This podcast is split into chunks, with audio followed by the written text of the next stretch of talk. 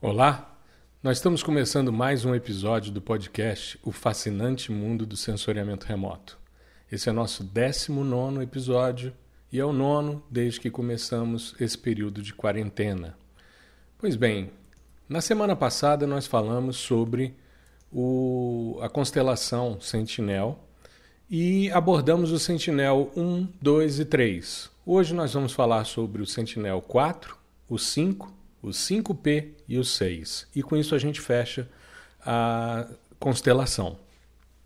Como eu falei, isso foi uma sugestão de uma aluna minha do curso Processamento de Imagens de Satélites por meio de softwares livres.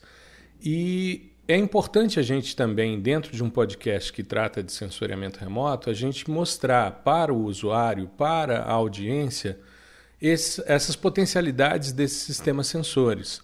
E com isso a gente avançar. Pois bem, Uh, o Sentinel, como a gente tem visto né, e falamos na semana passada, na maioria dos casos, à exceção só do 5P, uh, eh, todos aparecem sempre em duplas. Eles são colocados em duplas, então são sempre pequenas constelações. Desses que nós vamos falar hoje, nem o 4, nem o 5 e nem o 6 estão em órbita. Eles são projetos estão em andamento, estão já numa fase bastante avançada, alguns deles. E a gente tem o Tropome, que é um sensor de monitoramento troposférico que está a bordo do Sentinel 5P, que é o Sentinel 5 precursor. Né? Bom, então a primeira coisa que a gente precisa discutir aqui é com relação à missão Sentinel 4. A missão Sentinel-4 e a missão Sentinel-5 têm objetivos muito parecidos. As duas buscam monitorar qualidade do ar, nível de ozônio estratosférico, radiação solar e, de certa forma, fazer análise sobre mudanças climáticas, né? sobre variações é, meteorológicas e, ao longo do tempo, em função de uma série histórica, discutir mudanças climáticas. Pois bem, só que existe uma diferença entre eles. O Sentinel 4 ele é um sensor geoestacionário. Então, vamos explicar isso para a nossa audiência que muitas vezes não conhece totalmente os termos técnicos. Normalmente, quando a gente fala de uma órbita de um satélite, a gente tem algumas possibilidades. Mas, em síntese, a gente pode separar em dois grandes grupos. Nós temos os sensores que são geoestacionários. Eles são satélites que ficam uma distância maior da Terra, acima de 20 mil quilômetros da superfície, e eles vão orbitando o planeta numa velocidade angular igual à da rotação. Então, como é igual à da rotação, eles ficam parados em relação à Terra. A Terra vai girando e eles vão olhando sempre a mesma face do planeta, sempre o mesmo hemisfério ou hemisférios de uma vez só. Você está acostumado a ver esse tipo de imagem quando você assiste no noticiário né, a previsão do tempo. Quando eles mostram a movimentação de nuvens, quando eles mostram animações de imagens de satélites, né, eles mostram imagens que foram obtidas por um satélite geoestacionário em vários momentos ao longo do dia. Então, com isso, você consegue ver a movimentação de nuvens e discutir a chegada de frentes, enfim, e fazer toda a previsão de tempo. Uh, então, o Sentinel-4 ele é um satélite geoestacionário. Ele vai ter uma posição parada em relação a uma face do planeta. E como eles ocorrem em dois, você vai ter dois satélites observando né, de forma uh, diferente cada um dos hemisférios, mas sempre estacionados em relação à Terra, por isso geoestacionários. Né? O outro tipo de órbita a gente vai encontrar no Sentinel 5, vai encontrar no Sentinel 1, no 2, no 3, que são as órbitas quase polares. O que, que acontece? Aí são órbitas mais baixas, né, de 700, dependendo do sistema sensor, é, até mais baixo que isso. É, esse sistema fica orbitando, passando quase pelo polo. Ele não passa pelo polo porque senão ele não veria o planeta todo. A Terra vai girando e ele vai observando a Terra como um todo. Normalmente existe uma inclinação, ou seja, se você botar a linha do Equador e botar uma linha perpendicular a ela, com 90 graus você teria passando pelo polo. Então, normalmente eles aumentam um pouco mais, 98 graus, para que essa órbita seja quase polar. E com isso você consiga imaginar também as áreas mais é, próximas aos polos. Né? O Sentinel-4 tem a previsão para o lançamento do Sentinel-4A no ano de 2020 e o 4B 2028. Eu vi recentemente uma notícia da ESA, da Agência Espacial Europeia, falando sobre o Sentinel-6, que eles inclusive estão antecipando para o outono do hemisfério norte, ou seja, segundo semestre, o lançamento do, do JSON né? ou Sentinel 6, o 6A. Muito bem, o Sentinel 5 ele é um sistema que tem também essa mesma uh, função, essa mesma uh, ideia né, de monitorar a qualidade do ar, ozônio estratosférico, radiação solar e fazer monitoramento de mudanças climáticas. Só que esses satélites têm sistemas sensores diferentes. Né? O Sentinel-4 ele tem é, um instrumento que é um, um espectrômetro de imageamento passivo, ou seja, ele precisa de uma fonte externa, ele vai funcionar na face iluminada do planeta.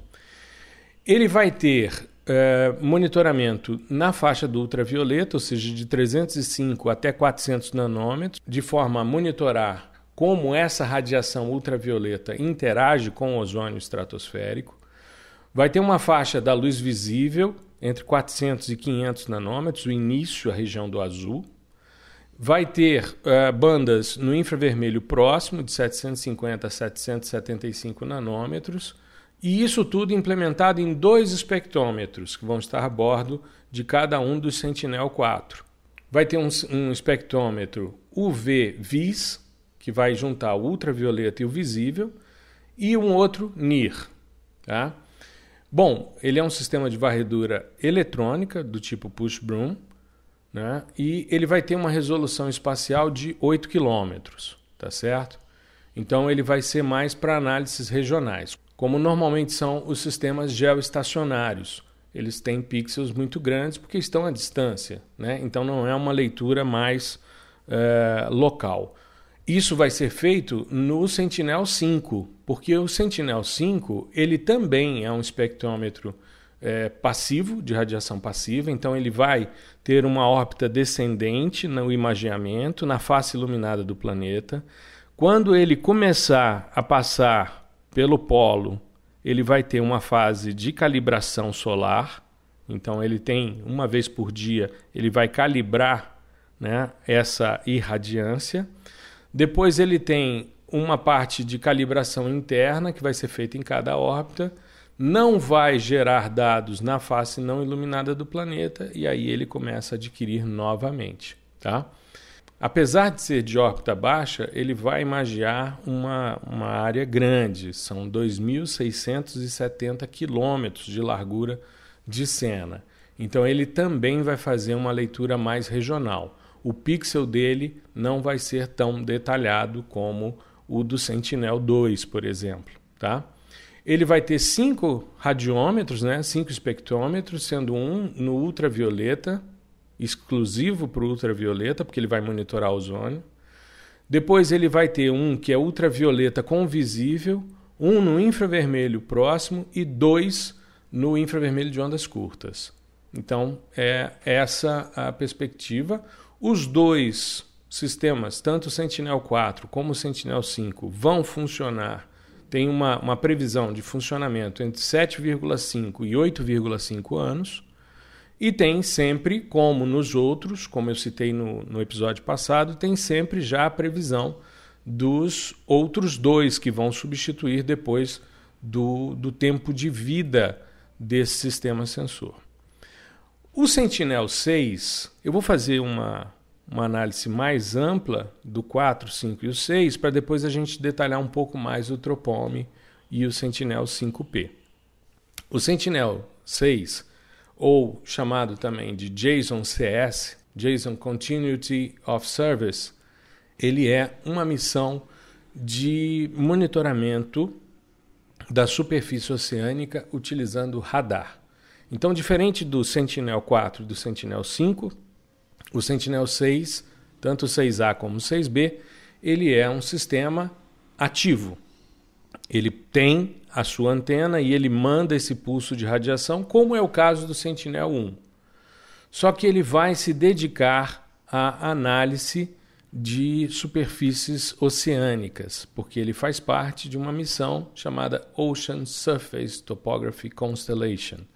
Então ele vai cumprir também esse papel. Né? Então ele é um, um sistema ativo, tem a previsão, como a gente falou, de ser lançado agora no outono de 2020, isso daí já está praticamente certo, mesmo com o período que a gente está vivendo de isolamento social, de pandemia, a, o trabalho continua e eles estão organizando a, a estrutura para ser colocado em órbita agora no segundo semestre, o 6A, o segundo semestre de 2020.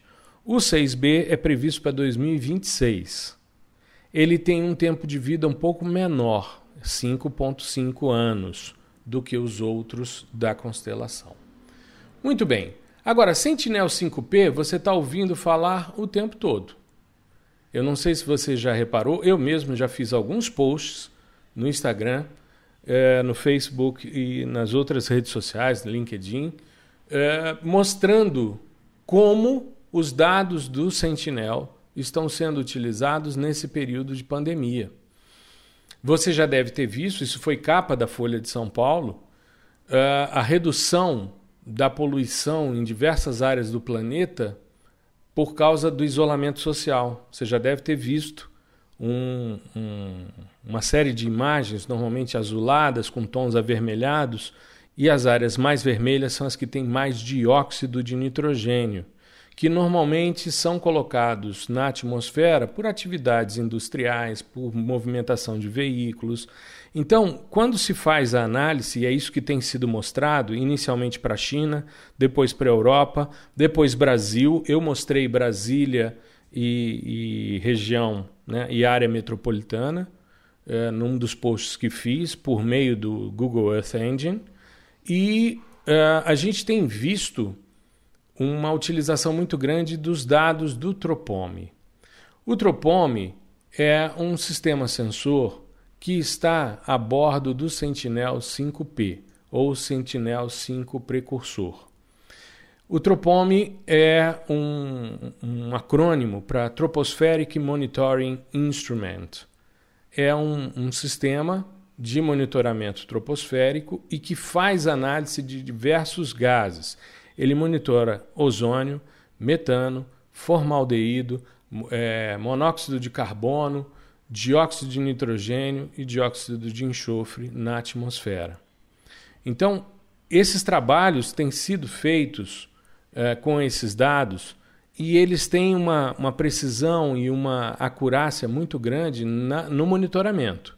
Porém, é sempre uma análise mais regional. Você não tem um detalhamento. Quando eu fiz o estudo, por exemplo, para Brasília, a gente não vê muito bem a área urbana, porque é mais para uma análise regional do que qualquer outra coisa. Mas é um sistema muito interessante de monitoramento. Um outro post que eu fiz é, mais recentemente, agora no dia 26 de março, eu mostrei a utilização do Tropome para o monitoramento de ozônio. Por quê? Porque uh, o pessoal, os pesquisadores da Agência Espacial Alemã, eles observaram um buraco na camada de ozônio abaixo, né, quando você tem abaixo de 200 unidades de Dobson, de grande intensidade sobre o Ártico. Inclusive disponibilizaram e eu postei essa animação dessa movimentação. Eles mesmos salientaram que isso foi em função da grande intensidade do vórtice circumpolar, que é o vento né, que se estabelece em torno do polo nas regiões polares. Isso ocorre tanto no hemisfério norte como no hemisfério sul durante o período de inverno. Você tem tendo temperaturas mais baixas porque a área não está sendo exposta ao sol, você tende a intensificar a pressão e com isso você tem ventos mais intensos. Então, como foi na baixa estratosfera né, na, na região entre estratosfera e troposfera foi gerada uma área de baixa pressão, uma área sazonal de baixa pressão, que foi considerada extremamente forte, estável e fria, ela acabou mostrando um deplecionamento desse nível de ozônio. E que isso era então resultado de uma combinação desse vórtice muito intenso e monitorado utilizando o tropome. Então, é um sistema bastante interessante que está disponível já.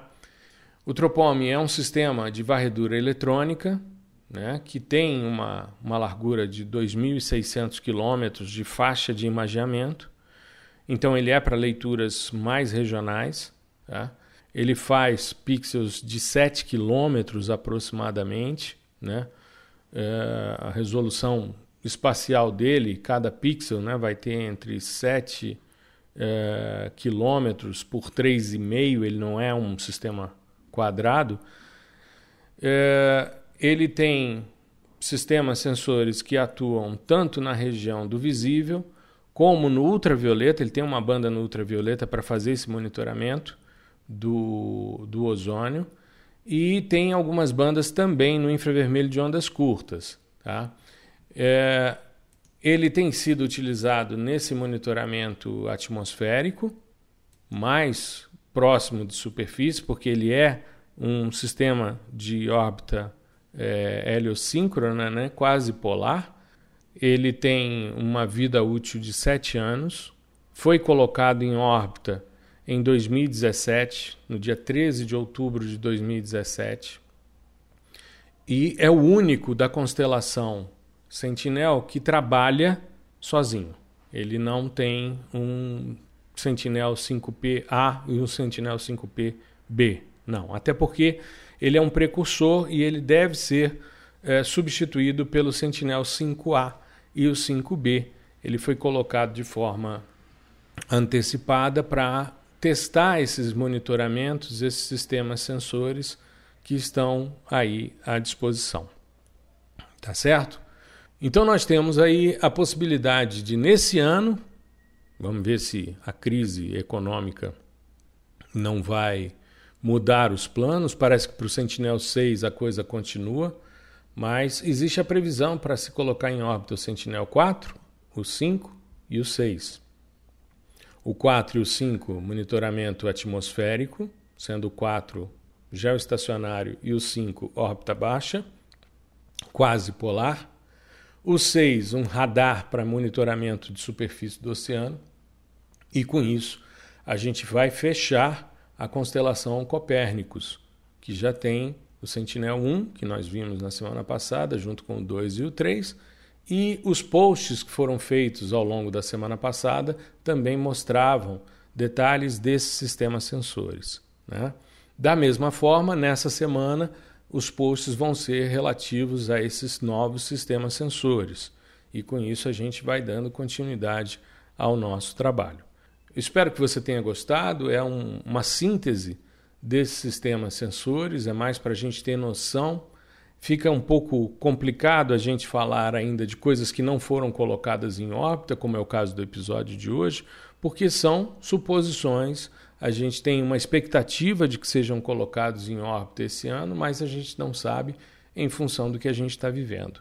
O importante é a gente continuar a se movimentar, a fazer os trabalhos até para manter a nossa sanidade mental nesse período em que estamos caminhando já para o terceiro mês de isolamento social, de quarentena. Então é um, um momento em que a gente tem que de alguma forma, ocupar a mente com coisas mais positivas. Espero que você tenha gostado. Deixe seu comentário. Eu queria aproveitar e sugerir que você me acompanhasse nas redes sociais, você que já me acompanha aqui no podcast. Né? Eu, todos os dias, nas redes sociais, Instagram, Facebook, LinkedIn, é, eu tenho sempre postado coisas sobre sensoriamento remoto. Todo dia sai um post sobre sensoriamento remoto e nas segundas-feiras a gente tem o nosso podcast. Semana que vem a gente tem outro episódio e eu vou também pedir a você que sugira temas. Eu coloco a partir de hoje uma caixinha no meu Instagram para você sugerir temas. Eu estou sempre guardando, filtrando, seguindo e vários dos nossos episódios são sugestão da nossa audiência. Tá legal? Fique bem, se for possível, fique em casa. Um grande abraço, tudo de bom.